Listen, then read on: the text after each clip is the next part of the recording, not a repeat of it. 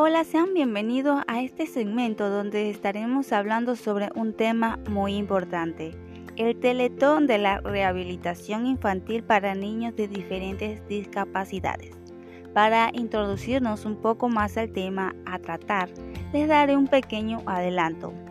Este evento tuvo y tiene como objetivo ayudar a niños sin recursos. Esta fundación fue creada en 1984 y desde entonces obtiene una buena acogida en las participaciones que se han dado.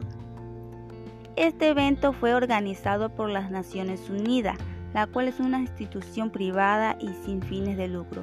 Buscaron cubrir esas necesidades de niños y jóvenes con discapacidad mediante donaciones.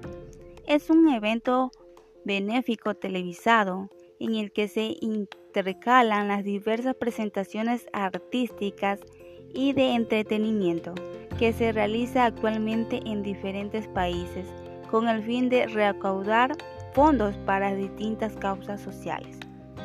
Su primera campaña fue realizada en 1984 y emitida a través de Ecoavisa, Teleamazonas, Tele4, RTS, Tercer Televisión y Gama Visión. Baja el lema La Navidad es para todos. Estos fueron los comienzos de una organización con el fin de ayudar a las personas más vulnerables.